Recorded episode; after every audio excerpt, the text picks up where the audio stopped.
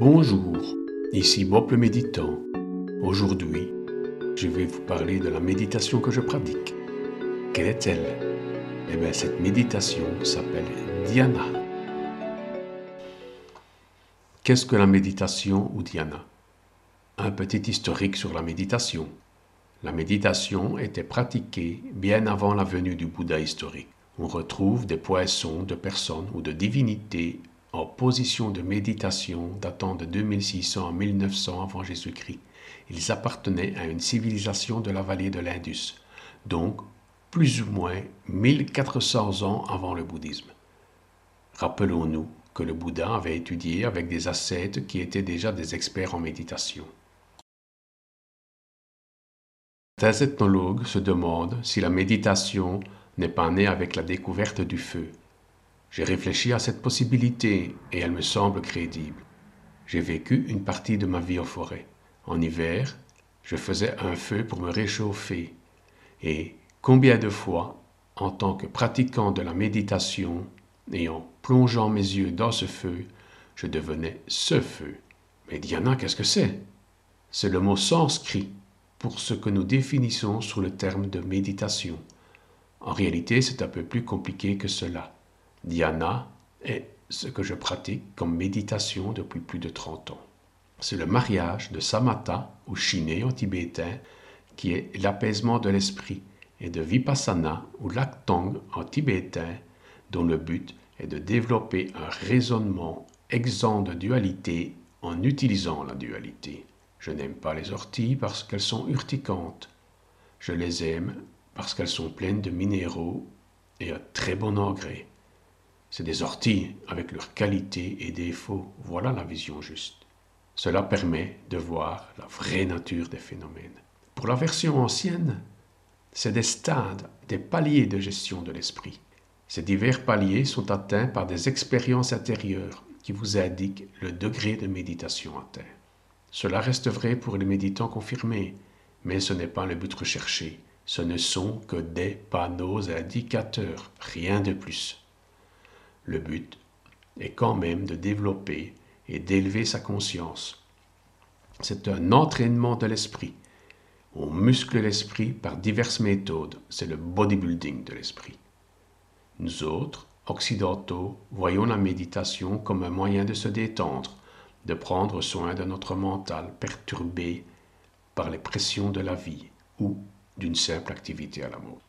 Mais Dhyana est une vraie discipline qui allie qualité morale, la maîtrise de nos sens et de nos émotions avec l'aide de la méditation. Au début de cette discipline, nous nous rendrons compte de la versatilité de l'esprit.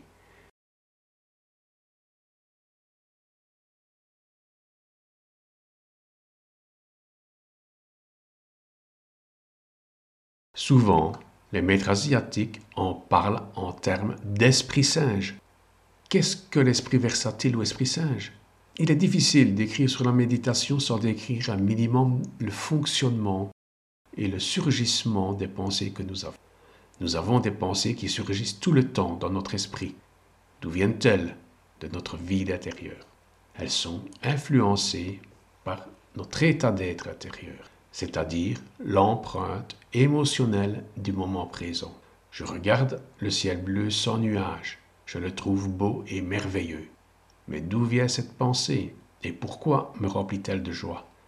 Par nos préoccupations, par nos rêves, quels qu'ils soient, nous passons d'une pensée à l'autre sans arrêt.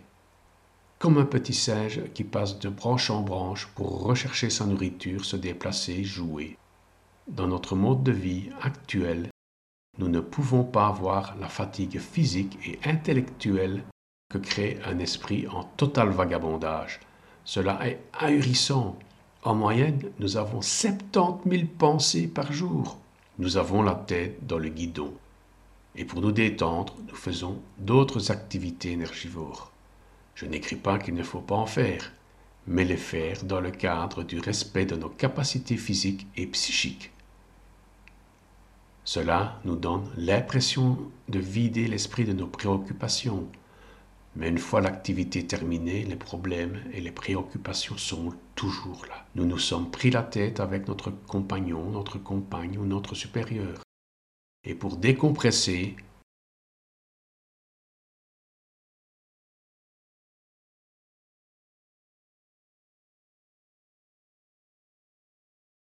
Soit nous allons courir ou regarder un film fascinant, boire un verre d'alcool ou même prendre une médication. Oui, la pression va retomber, mais il y a ce que l'on appelle la mémoire, qui, elle, fera remonter à notre mental le bon souvenir de l'expérience négative. Qu'est-ce que samatha ou calme de l'esprit? Le calme de l'esprit n'est pas le vide de l'esprit.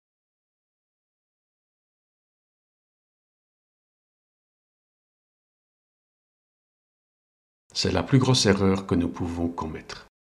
De toute façon, en tant que débutant, c'est mission impossible. C'est une croyance bien ancrée, mais totalement fausse. Le fait de chercher le vide de l'esprit deviendra une obsession. Vous pourrez avoir des expériences de vide de l'esprit, mais sans les rechercher, vous aurez à l'esprit la recherche du vide de l'esprit.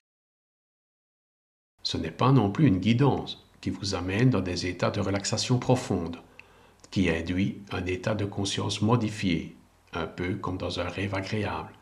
Tout cela n'est pas samatha. Samatha, c'est la focalisation de l'esprit sur un seul objet de méditation. C'est un effort conscient mais doux de concentration de l'esprit. Qu'est-ce qu'un objet de méditation? C'est le centre de toute notre attention pendant un moment donné. C'est votre bébé.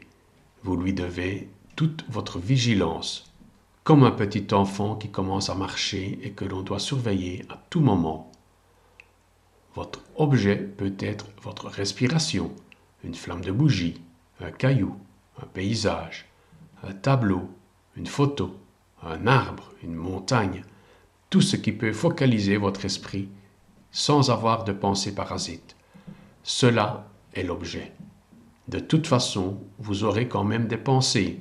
Incroyable, n'est-ce pas? Je vous ai écrit qu'il vous faudra un objet de méditation pour limiter vos pensées, à une seule pensée. Mais vous aurez quand même des pensées. Le secret est de revenir à votre objet de méditation avec douceur, sans brutalité. Mon attention s'évapore je reviens à ma respiration, ma flamme de bougie, mon caillou, etc. Prenez votre esprit comme un magnifique, un extraordinaire ciel bleu. Ce ciel est l'objet de votre méditation. Des nuages passent et cela distrait votre attention et l'esprit commence à se mettre en branle, en mouvement. Qu'est-ce que tu fais ici? Tu gâches ma vue, tu obscurcis cette belle journée. Non, non, non. Laissez seulement les nuages passer derrière les nuages le ciel est toujours bleu et merveilleux. La respiration comme objet. La respiration vous accompagne tout au long de votre vie. Sans elle, pas de vie possible. Elle est aussi un incroyable calmant quand on est en situation de stress. La respiration peut être un outil très pratique et rapide à maîtriser. Vous la menez partout avec vous. Si vous voyagez en train, en bus, assis sur un banc en marchant, vous pouvez vous concentrer sur elle. Je me suis aperçu que pour en prendre conscience, je pouvais jouer avec elle. Une inspiration, une expiration, une apnée. Tout cela est modulable. Nous n'allons pas étouffer en modulant les respirations.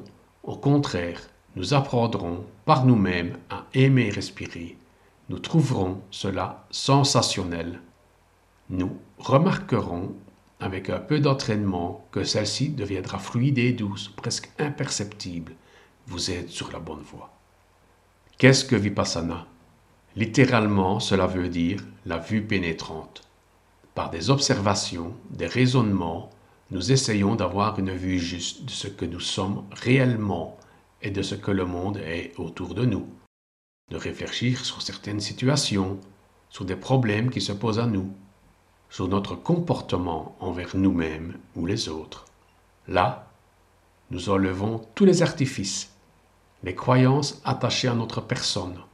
Nous nous regardons tels que nous sommes, et non ce que nous voulons voir de nous. Le miroir nous renvoie à notre propre image. D'ailleurs, cela s'appelle la sagesse du miroir. Nous sommes notre jardin et jardinier. Nous faisons germer les graines de nos propres qualités ou défauts. À nous de réfléchir quelles graines doivent être arrosées et s'épanouir, et comment laisser les autres en dormance, en latence, sans les réveiller. Il y a beaucoup d'erreurs sur cette méditation. C'est la méditation de la connaissance. Mais pour atteindre la connaissance, nous devons pacifier notre esprit de toutes les perturbations. Pour cela, nous avons samatha, puis vous commencez vipassana. Vous passez de l'une à l'autre continuellement. Petit à petit, nous devenons le monsieur Spock des perturbations et des émotions.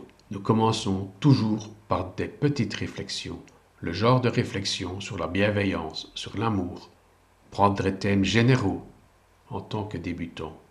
Nous commençons par deux minutes, trois minutes, puis nous augmentons le temps au fur et à mesure que les qualités de nos raisonnements progressent. Vous allez remarquer que méditer sur des thèmes bateaux, ce n'est pas aussi facile qu'il n'y paraît même avec des qualités reconnues. Notre esprit aura bien vite pris le bateau pour voguer vers les Caraïbes. La seule solution sera de revenir à Samatha, apaisement d'esprit, puis de continuer votre réflexion. Quand puis-je méditer avec Vipassana? Je donne des cours de méditation et je la pratique depuis plus de 30 ans. Pour moi, cela se fait naturellement. Je vivais dans un village un peu perdu où méditer me faisait passer pour un extraterrestre. En vue de mon expérience, je dirais que nous habituer graduellement à pratiquer Vipassana n'est que tout bénéfice pour nous. Par petites doses en tant que débutant, mais à la fin de notre méditation sur le calme de l'esprit. D'une à deux minutes, trois minutes de séance, puis, si vous êtes très régulier, après quelques mois, vous essayerez d'allonger le temps. Quand pourrais-je commencer à méditer sur mes émotions? C'est une question d'intuition et de stabilité mentale. Nous ne commencerons jamais à méditer vipassana après avoir vécu des moments émotionnels puissants. De toute façon, notre esprit sera entièrement soumis à ces perturbations. Il est très bon, dans ces moments dérangeants, de revenir à sa respiration, tiens, tiens, tiens, retour au calme de l'esprit. Le but de Vipassana est d'avoir un regard neutre sur ce qui se passe en nous et autour de nous. Je dois avouer qu'il nous faudra de la pratique, de la détermination et beaucoup de courage. Mais si nous y arrivons, nous parviendrons à gérer nos émotions, nos relations conflictuelles, le stress de la vie quotidienne, à acquérir une attention plus longue, plus soutenue, une meilleure mémorisation et réflexion, etc. Le jeu en vaut la chandelle. Posez-vous des questions comme Suis-je suffisamment calme pour analyser mes émotions? Mon corps est-il sous l'effet de mes émotions? Mon esprit est-il encore teinté des couleurs de ces émotions? Quelles sont les couleurs de ces émotions? Je reviendrai plus tard là-dessus dans d'autres articles ou podcasts. Qu'est-ce que les qualités dites morales? Cela n'a rien à voir avec la bonne morale, ce sont plutôt des qualités éthiques à développer ou à entretenir pour le confort de notre esprit, de notre conscience. Je vous cite les obstacles. Vous pouvez les considérer comme des poisons ou les mauvaises graines étaient plus avant dans le texte. Pour les puristes, les poisons, le désir des sens, la colère, rancœur, le doute, le découragement, l'avidité, la possession, les antidotes, la maîtrise des sens, la paix, l'amour, la pratique, le courage, le don, la générosité. ici, ce n'est pas les supprimer, mais bien de les utiliser en conscience. Ces cinq obstacles nuisent à votre paix de l'esprit et font partie de l'ignorance voulue ou entretenue consciemment ou inconsciemment. Les désirs des sens font partie de la vidité. Le mot sens reprend tout ce que l'on peut voir, toucher, sentir, goûter, entendre, ce qui a trait à nos cinq sens. Pour la colère, la rancœur, la vengeance, la maîtrise de nos émotions est capitale quand on sait la destruction que peuvent engendrer ces poisons et la cascade d'événements négatifs qu'elles engendrent. La paresse et la torpeur. Se donner des excuses pour ne pas pratiquer et rester volontairement dans un état d'hébétude qui nous arrange. Le doute nourrit le découragement qui vous paralyse dans une situation connue. Mais pour être heureux et comblé, l'extraction de sa zone de confort est primordiale. En cela, je suis vraiment un expert. L'ignorance est en grande partie responsable de ces poisons. L'avidité entraîne avec elle un surplus de possession. À elle seule, elle est la mère d'une grande partie de nos perturbations. Le don de soi, en une juste mesure, est un remède efficace. Les méditants asiatiques, les maîtres, allaient méditer au milieu de charniers ou dans des lieux de crémation pour se rappeler qu'au moment de notre mort, on n'emporte rien de matériel avec nous. Certains emportent avec eux un crâne humain pour se souvenir de cette vérité. Pour faire simple, on n'a jamais vu un portefeuille suivre un courbillard. Dominique Magnette, alias Bob le Méditant.